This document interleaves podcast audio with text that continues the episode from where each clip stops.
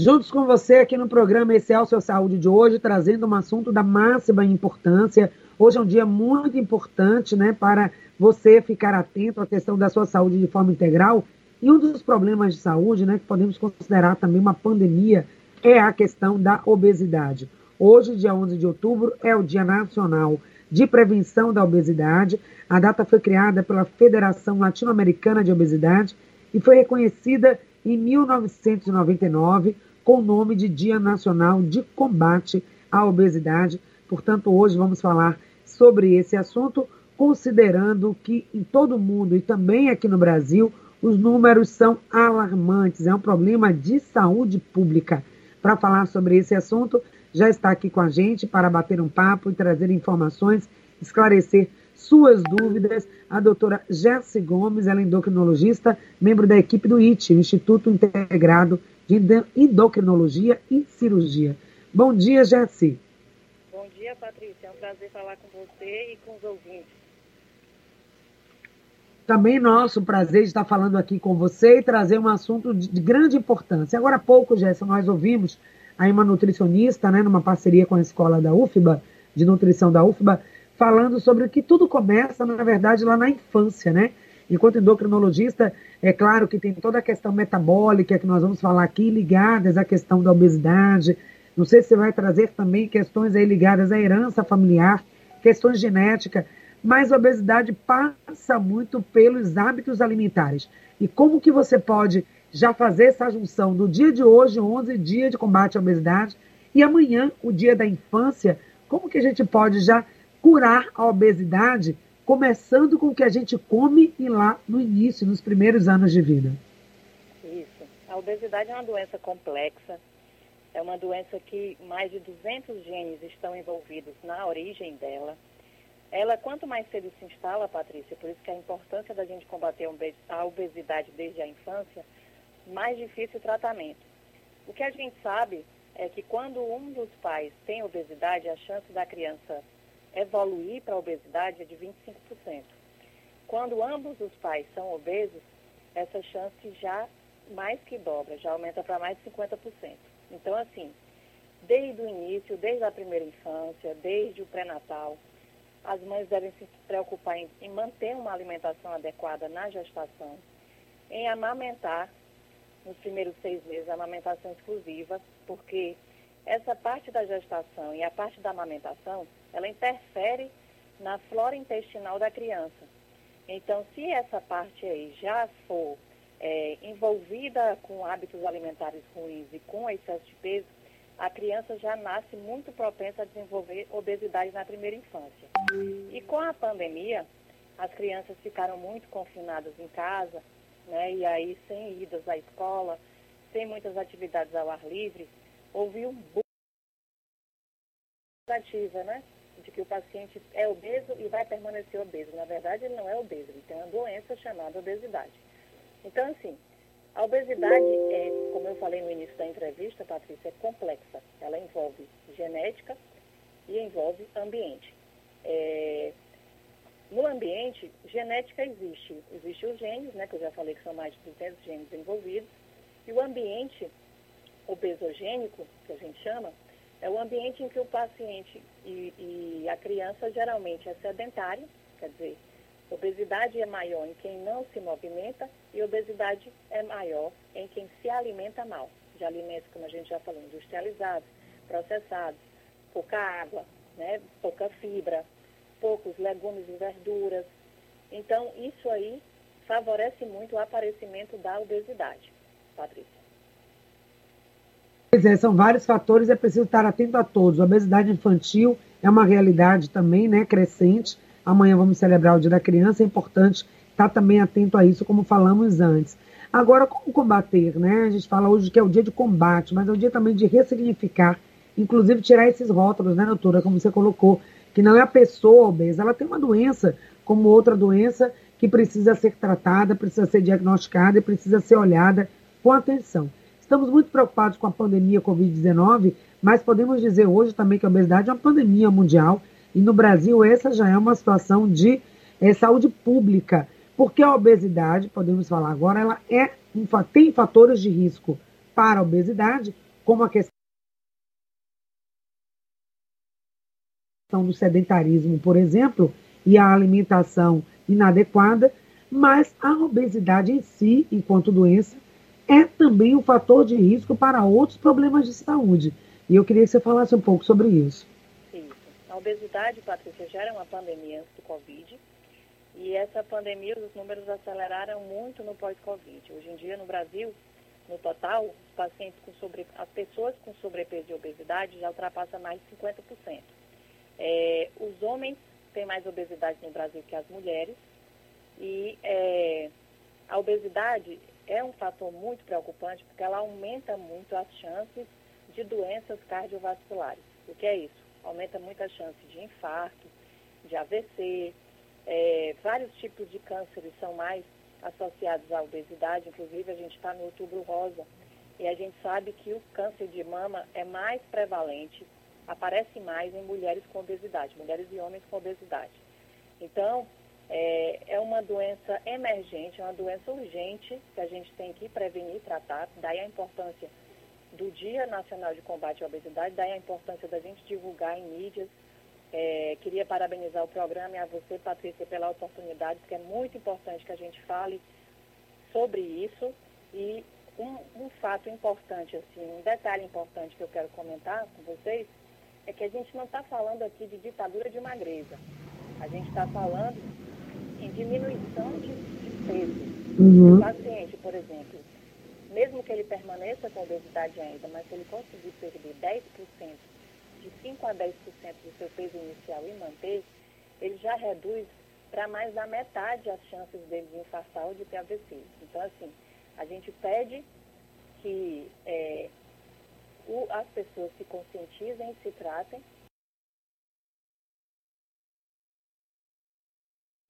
para melhorar também sua qualidade de vida. A gente não fala só em doenças, a gente fala em saúde, né?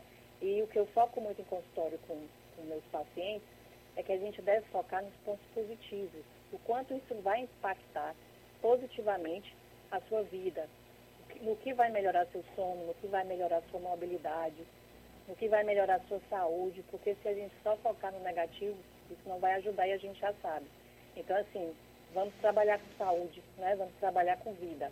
Então é muito importante que a gente trate e previna a obesidade, Patrícia. Exatamente, né? Inclusive nesse momento que as pessoas falam, né, da questão da gordofobia, não se trata disso, de combater tal foco na pessoa, mas o foco na doença. Uhum. O que se requer aqui é uma qualidade de saúde de forma integral e a questão do ganho de peso passa sobre isso. É importante focar nessa questão da saúde, do bem-estar da qualidade de vida, as pessoas estarem bem, porque a obesidade é sim um fator de risco para outros problemas de saúde. Tem pessoas que querem. E aí se coloca muito, doutora, depois da cirurgia bariátrica, ficou muito evidente isso. Claro que a cirurgia bariátrica ela vai ter uma indicação para pessoas com casos específicos, mas não é a única, não é a solução, talvez muito viável nem indicada para todas as pessoas. É preciso ter critério também para essa indicação. Vocês trabalham e atuam no instituto, claro, também tem a questão da cirurgia, mas virou muito moda, muito mito de que a cirurgia bariátrica vai resolver o problema da obesidade. E tem até pessoas que fizeram a cirurgia e que depois voltaram a ganhar peso. Eu queria que você falasse um pouco sobre isso, sobre a responsabilidade das instituições, dos profissionais e da comunidade de modo geral com relação a esse tema, para que a indicação seja realmente algo com critério e que vá, de fato, ajudar a pessoa que precisa. Certo. Patrícia, a cirurgia bariátrica é um tratamento para a obesidade. Então, assim, é, como medicação, eu sempre falo, não existe medicação para emagrecer. Existe medicação para o tratamento de obesidade. A cirurgia bariátrica, quando bem indicada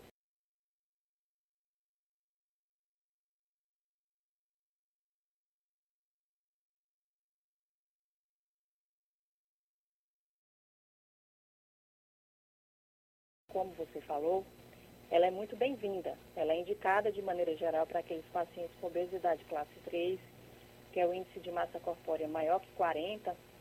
Geralmente são aqueles pacientes já com doenças associadas, hipertensão, diabetes, apneia do sono, em que a cirurgia bariátrica ela leva a uma perda mínima de 30% do peso.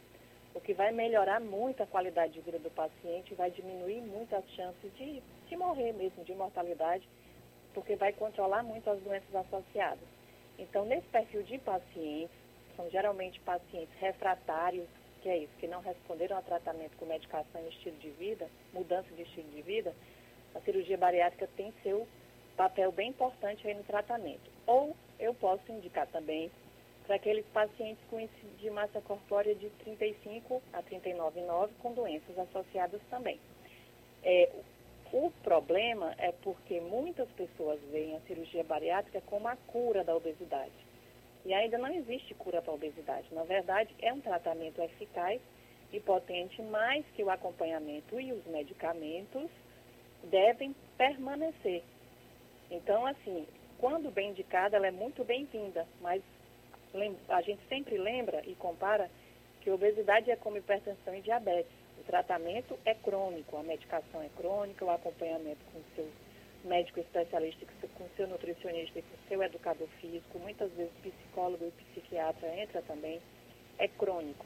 Uhum. Daí a dificuldade e, e também é, os pacientes eles tendem a abandonar e, e reganhar o peso todo, Sim. certo? Tem outros fatores também, doutora, dentro da sua área da endocrinologia. Algumas pessoas falam, ah, eu estou ganhando peso porque eu estou ansiosa. Eu nem como tanto, mas a ansiedade me faz engordar. De fato, ah, porque eu tomei anticoncepcional e engordei, ganhei peso, ou porque tem questão aí da, da tireoide, né? hipotireoidismo, hipertireoidismo, hiper no caso, né? A doutora pode explicar melhor. Mas, enfim, quais são os fatores ligados a essa questão endócrina, da endocrinologia, questão hormonal, que pode gerar essa questão metabólica e comprometer também a questão do peso das, das pessoas? O hipotireoidismo, que é a diminuição do hormônio da tireoide, ela pode vir associada a um aumento de ganho de peso, mas é discreto. É mais um aumento de edema, de água. Quando o paciente começa a se tratar com seu hormônio da tireoide, tende a perder peso. E geralmente ele não é implicado em aumento de chance de obesidade. É, os transtornos alimentares, assim, existem vários mecanismos que levam o paciente a comer ou a fazer más escolhas. Existe, existem determinadas áreas cerebrais que interferem no controle da, do apetite e da saciedade. São vários hormônios envolvidos, intestinais, GLP-1, grelina, leptina. Então, assim, é uma longa cascata hormonal envolvida na etiologia, na gênese da obesidade. Existem realmente aqueles pacientes, existem não, é muito comum pacientes ansiosos que comem é, com uma definição que a gente chama de fome emocional. Você está sem fome, mas você recorre à comida como aquele prazer momentâneo para saciar alguma tristeza sua emocional. Então, com a pandemia, esses transtornos alimentares ligados à ansiedade, o comer compulsivo, o comer emocional aumentou muito. Ela é mais comum em mulheres, mas homens também são acometidos desse padrão emocional. O que eu falo, existe uma diferença entre fome, que é aquela necessidade de comer para a preservação da espécie, e existe o apetite, que é essa área do prazer hedônico ligado ao comer emocional. Então, é, o tratamento de obesidade começa com uma consulta médica com endocrinologista, né, com o especialista em obesidade, muito bem feita. A gente tem que conversar quando foi que começou, é, que hábitos alimentares eles têm, como é que está o grau de movimentação, de exercício físico, o que, que ele está esperando né, com o tratamento, quanto ele quer perder, que estratégias a gente vai iniciar para poder começar esse tratamento e manter. E é muito importante a conexão do médico com o paciente e aí dar o consultório para a gente corrigir erros, ajustar a medicação, ver como é que está a parte alimentar. Então, assim, é complexo e realmente existe esse comer emocional. Quanto ao anticoncepcional, antigamente, quando os anticoncepcionais eram com dosagens hormonais maiores, do que o que temos hoje, geralmente as pacientes engordavam. Hoje em dia, existe ainda um ganho de peso com os anticoncepcionais injetáveis, que são aqueles que são administrados, tem os mensais e tem os trimestrais, que são a cada três meses. Os trimestrais, às vezes, eles vêm associados com um ganho de peso. Mas não é tão prevalente assim o uso de anticoncepcional e o ganho de peso em mulheres, não. Na verdade, assim, existe uma necessidade da sociedade em estar tá elegendo um vilão. E não existe um vilão só, uhum. né? Existe um conjunto de fatores que levam ao ganho de peso. E que uhum. é difícil a gente iniciar o tratamento, ver o que funciona, mas quando o paciente avança e gosta do processo, é muito satisfatório a perda e muitos conseguem reverter sim. Patrícia. Exatamente, multidisciplinar, né? Uma série de questões, inclusive questões comportamentais, psicológicas, às vezes até psiquiátricas, levam aí ao ganho de peso, a gente precisa ter muito cuidado. Inclusive, obrigada, obrigada mais uma vez, Eliette Ribeiro, é uma ouvinte nossa, sempre atenta, doutora, e ela diz o seguinte, se é possível considerar que a obesidade, às vezes, não é sinal de doença, muito menos a magreza também sinal de doença. A doutora até comentou um pouco isso, que não é essa ditadura do peso ideal, mas estamos aqui sim falando de saúde. Obrigada, Eliette, pela sua observação.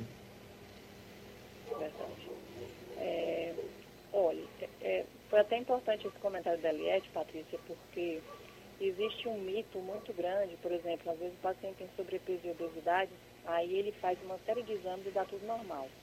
A doutora, eu sou uma gordinha saudável, infelizmente não.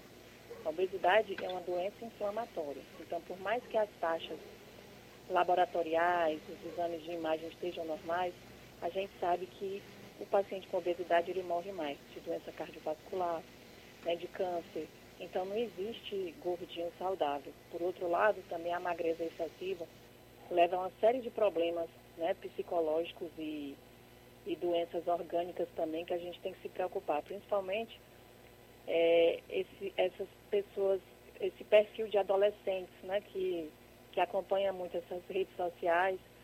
E a gente sabe que essas fotos são muito editadas, as pessoas são muito magras, são muito perfeitas nas mídias sociais e está havendo um, um, boom, né? Um aumento também do surgimento de transtorno alimentar, de anorexia e de bulimia. É importante também a gente falar, até depois em outro momento, sobre isso.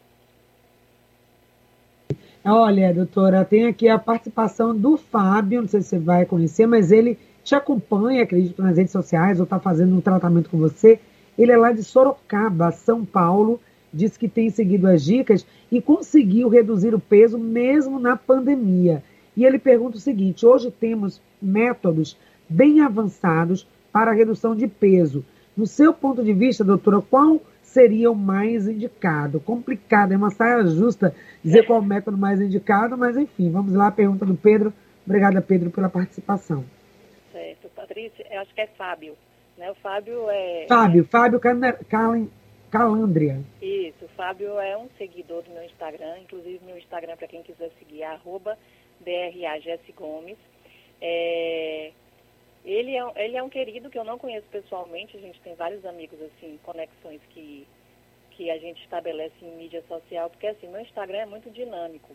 Eu tenho dois Instagrams ligados à obesidade, que é o meu né, profissional, e tenho o projeto Vida Nova, que é um projeto que eu acompanho os pacientes Legal. Seis meses, isso, Patrícia, é muito legal. Junto com um profissional de educação física, um nutricionista esportivo e uma coach emagrecimento para tratar a cabeça, trabalhar com a inteligência emocional e ver os gatilhos né, mentais que levam o paciente a fugir do tratamento. Então, assim, na rede social, todo dia a gente posta foto de exercício físico, de alimentação. Então, assim, a gente tem uma rede que todo dia os pacientes e os seguidores postam. E o Fábio foi um dos que é, a gente influenciou positivamente e ele vem perdendo peso, ele inclusive tem treinado de domingo a domingo, é muito interessante. Fábio e ouvintes e Patrícia, não existe uma receita de bolo né, para obesidade que sirva para todo mundo. Existem os medicamentos, tem muitos, não tem muitos, mas tem alguns medicamentos que funcionam para uns e outros não. A gente tem que, como eu falei inicialmente, investigar o que está por trás do aumento do ganho de peso como é que está o controle do apetite, se o paciente é ansioso, se o paciente é deprimido, se o paciente tem diabetes ou não, se é hipertenso ou não, a idade. Então, existem um conjunto de medicações que a gente pode entrar, sim, e que inclusive tem que entrar para pacientes com obesidade. Porém, é, eu não posso dizer aqui ao vivo que medicação X funciona para todo mundo. Isso é um tratamento claro. realmente, né, Patrícia, individualizado. Tá, uhum. Tá, sabe? Mas muito obrigada pela sua participação. Com certeza. Rosália também participou mais cedo e também voltou a falar. Ela disse que fez educação alimentar, né, reeducação. Antes da pandemia, ela tinha 76 quilos e ela conseguiu manter 65 quilos, fazendo pilates, mudou a alimentação. E ela diz, é difícil, mas tem que ter muita força de vontade, que aí consegue, né? Enquanto criança tem uma boa alimentação, é, mas aí a gente consegue manter uma criança bem alimentada, com bom peso, uma mulher com mais saúde. Obrigada aí a todos que participaram, doutora. Então vamos para as considerações finais, deixando aí as suas dicas finais, sua orientação da importância desse dia da obesidade. De fato, não há receita de bolo, mas precisa ter sim força de vontade e coragem para tomar a decisão. Sobretudo os homens também, às vezes eles ficam com aquela gordurinha abdominal, né? Vai deixando passar, não cuida da saúde e aquilo pode ser um fator de risco grande. Não é só uma questão estética, não é isso que estamos falando aqui, é uma questão, sobretudo, de saúde. Então, doutora, por favor, deixe aí as suas dicas e considerações finais. Bem, é, é, muito importante, né, como a gente já falou, esse, falar de obesidade, esse Dia Nacional de Combate à Obesidade. É, obesidade, como você falou, Patrícia, não existe uma receita de bolo. O que eu falo sempre em consultório, eu vou falar ao vivo aqui com vocês. É, gente, todo caminho que a gente escolhe tem dores.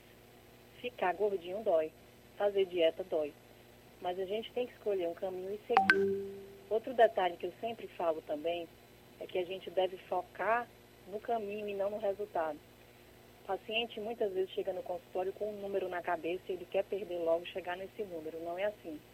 Você tem que gostar do processo, se apaixonar, ver qual é o exercício físico que funciona melhor para você. O exercício físico melhor é a constância, pode ser o que for, mas você tem que ser constante. Uma coisa que eu sempre falo também é que seu corpo não sabe que é fim de semana, então essa mudança tem que ser de domingo a domingo.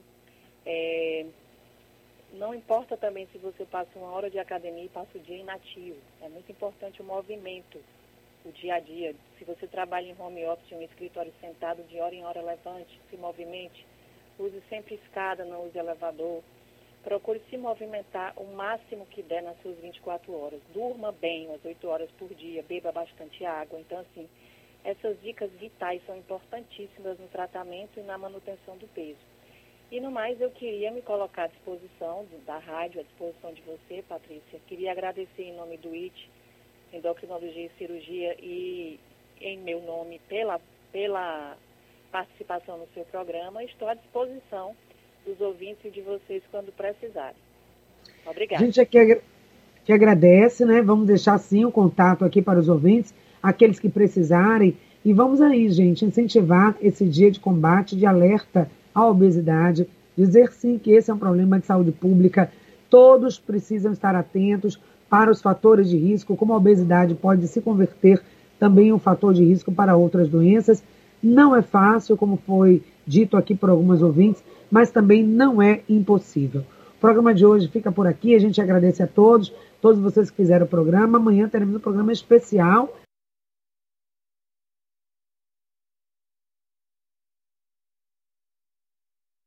Né, feriado para o Dia das Crianças e vamos retomar aqui as nossas atividades ao nosso encontro presencial pela Rádio Celso da Bahia, aqui ao vivo com você na próxima quarta-feira, dia 13.